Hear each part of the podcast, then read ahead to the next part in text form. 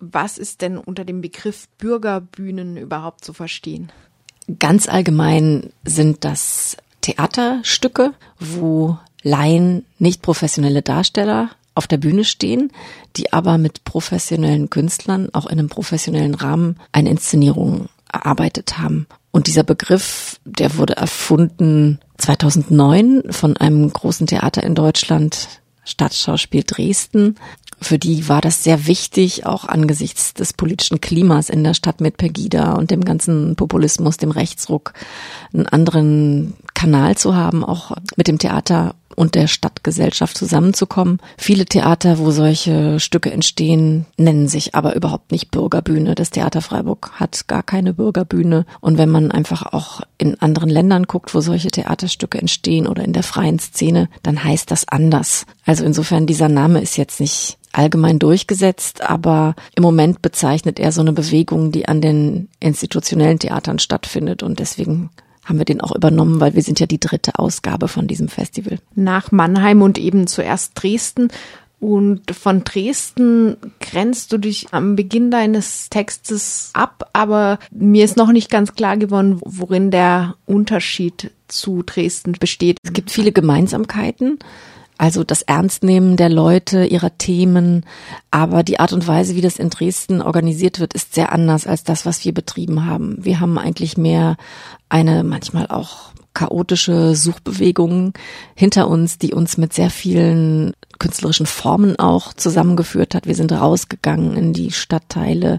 Die Prozesse haben manchmal richtig lange gedauert, mehrere Jahre. Es ist eine größere Bandbreite, weil das nicht nur in Anführungsstrichen Schauspiel ist, sondern auch viel mit Tanz zum Beispiel zu tun hat. In Dresden war das sehr viel ordentlicher. Also da gab es eine Spielstätte dafür und auch bestimmte Regeln, die wir so nicht hatten.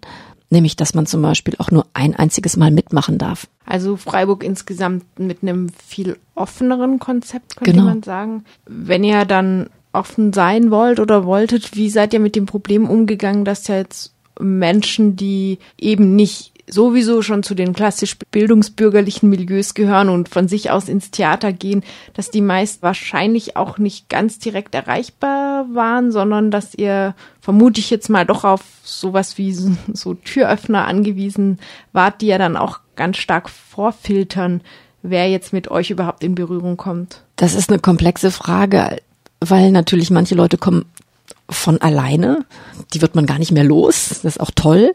Andere, die haben überhaupt gar keine Vorstellung, dass Theater was für sie bedeuten könnte.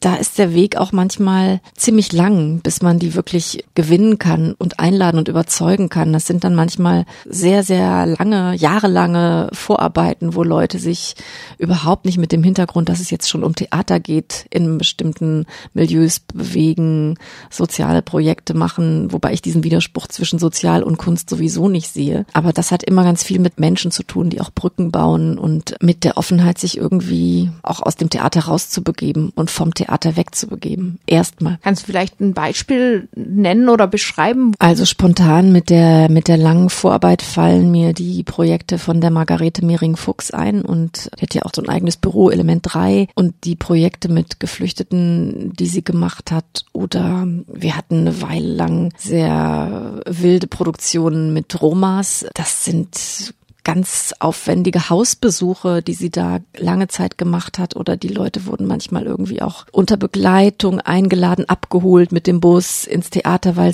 der Weg einfach schon keine Selbstverständlichkeit ist, wo man sagen muss, komm, wir laden dich ein, wir bringen dich auch wieder nach Hause. Das sind dann so Prozesse. Ich habe selber eine Inszenierung gemacht 2012, 13 Planet der Frauen, wo 30 Frauen beteiligt waren, ganz unterschiedlich, Generationen, Herkunft und die treffen sich immer noch. Und das hat dann auch gar nicht unbedingt nur noch was mit mir zu tun, gar nicht. Aber viele von denen sind inzwischen in mehreren anderen Theaterstücken wieder drin, haben ihren Weg weitergefunden. Es ist aber auch so ein, so ein Austausch und so ein Netzwerk entstanden unter denen und das hat eine immense Wirkung. Vielleicht noch ein bisschen allgemeiner zur Bedeutung von Laien auf der Bühne. Bringt das Theater sie auf die Bühne, um ihnen etwas zu geben, ihnen diese Bühne zur Verfügung zu stellen, ihnen die Chance zu geben, in die Öffentlichkeit zu treten oder geben die Laien auch dem Theater etwas? Ganz klar beides. Es ist von den Leuten, die da mitmachen wollen, eine große Spiellust da. Die wollen was erleben, die wollen sich irgendwo auch austoben und einen Raum dafür bekommen. Und das ist auch toll, diese Energien loszulassen. Aber natürlich geht's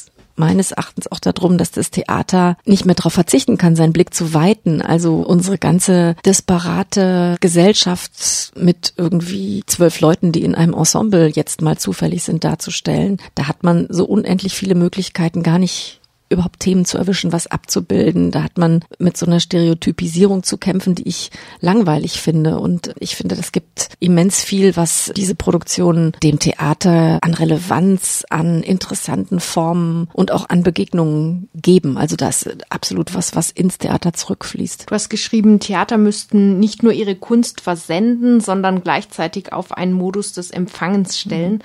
Das ist ein schöner Satz für freie Radios, wo es ja ganz zentral immer darum ging, diese Unilinearität des Sendens zu überwinden. Deswegen bleibe ich jetzt auch mal in der Radiosprache. Kann man dann sagen, dass die Laien, die sich am Theater beteiligen, sowas sind wie die Antennen, über die das Theater dann auch empfangen kann? Oder war der Satz anders gemeint? Das ist schön. Das Bild hat so noch niemand äh, interpretiert. Also vielleicht habe ich noch nicht so viel mit Radiomacherinnen darüber gesprochen. Aber genau, es sind Antennen. Aber diese Leute, wenn die auf der Bühne stehen, die sind auch Sender dann, weil die definieren das Theater um.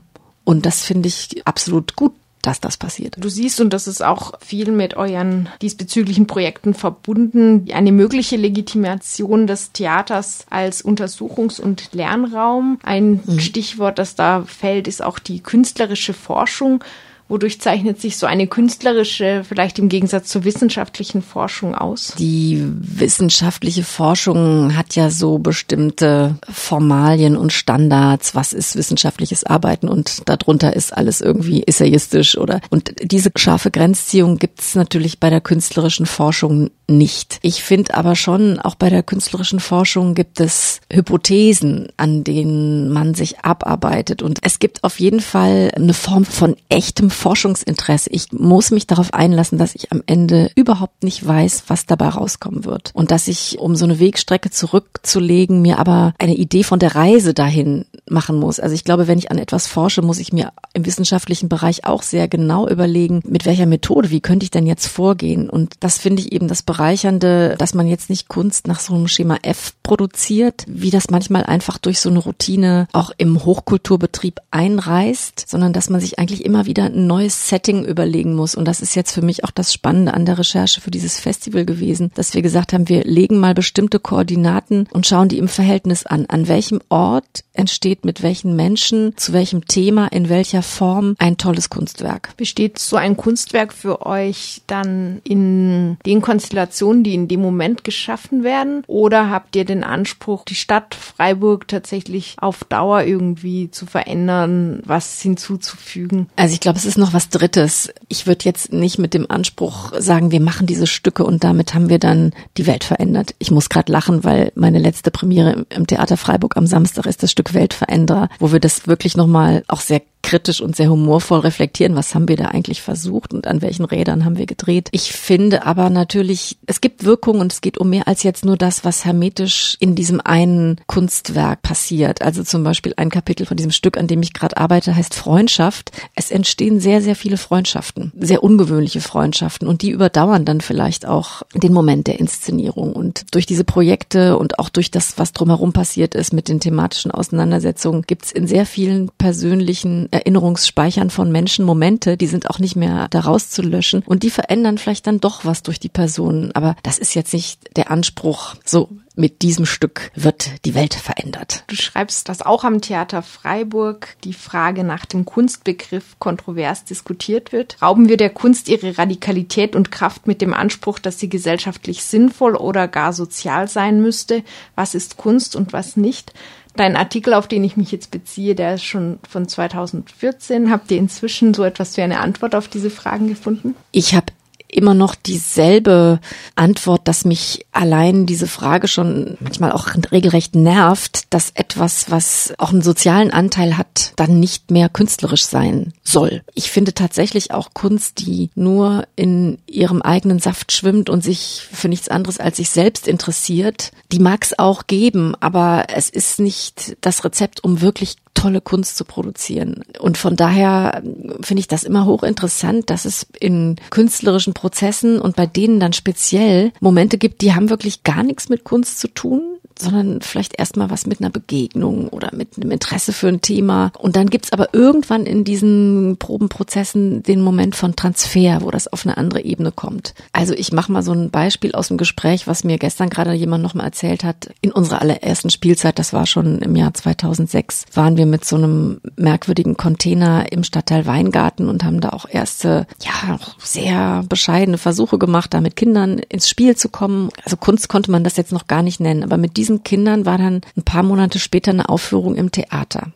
Ja, und da war es passiert und das war dann wirklich eine ganz tolle und auch eine künstlerische Form und eine Arbeit, die sie da gefunden hatten. Solche Prozesse gibt es, gibt es öfter. Und abgesehen davon, also auch wenn ich eine ganz normale Inszenierung mache, ich kann auch da in den Proben irgendwie höchst unkünstlerische Momente erleben. Und ob das dann immer alles Kunst ist, nur weil äh, Kunst draufsteht, das würde ich auch mal bezweifeln. Wenn ihr mit einem sozialen Anspruch ein Projekt startet, du hast jetzt gesagt, an irgendeinem Punkt ist es dann Kunst. Was macht dann diese Kunst aus? Also spannend wird's immer dann, wenn meinetwegen mit dem Wissen um irgendein Thema, die Leute sind aufgeladen, haben diskutiert, haben Texte produziert, es gibt eine Debatte, dann kommt aber so ein Moment von Spiel und dann kommen vielleicht auch, ich sage jetzt einfach mal ganz plastisch, Requisiten dazu oder irgendeine Ästhetik, wo man denkt, um Gottes Willen, was soll denn das jetzt bitte mit dem Thema, keine Ahnung, Plastikmüll zu tun haben. Und da fängt es aber eben an spannend zu werden, dass da ein Künstler kommt und sagt, damit ich was zum Thema Plastikmüll erzählen kann, muss ich jetzt vielleicht mit Spitzendeckchen arbeiten. Also irgendwas, was man im ersten Moment für schlicht verrückt erklären würde oder sinnfrei. Aber dadurch, dass man dann gemeinsam auch spielerisch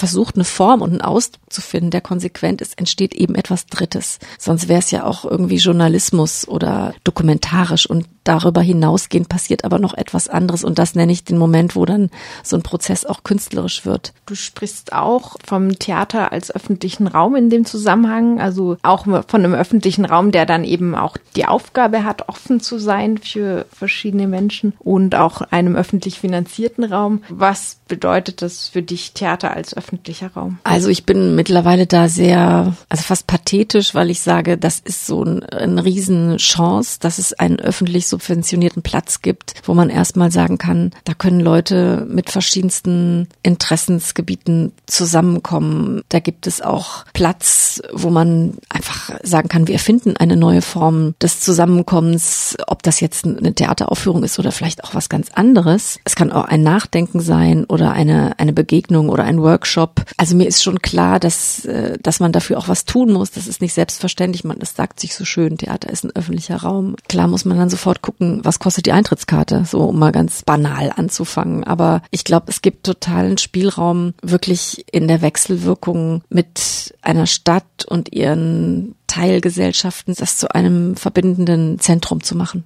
Ist das Bürgerbühnenfestival jetzt auch so eine Art Resümee der Ansprüche und der Ergebnisse in der Zeit der Intendanz von Barbara Mundel und ihrem Team, also auch dir? Ja, das ist ganz klar so gemeint. Wir haben uns das sehr gewünscht. Wir haben uns sehr darum beworben, dass wir das Festival hier machen können. Das ist jetzt natürlich auch eine tolle Gelegenheit, nochmal zu sagen, liebe Leute, die ihr bei uns mitgemacht habt, wir nennen das hier erweitertes Ensemble. Das ist wichtig, was ihr gemacht habt die letzten elf Jahre. Aber es gibt einfach ganz tolle Beispiele auch international, wo Leute einen sehr mutigen, couragierten Weg gehen, ihre Themen quasi in, in eine künstlerische Form zu bringen. Und von daher ist es jetzt nochmal ein Resümee und ein besonderer Fokus, der genau auf diesen Arbeiten und auch ihrer künstlerischen Bedeutung liegen soll.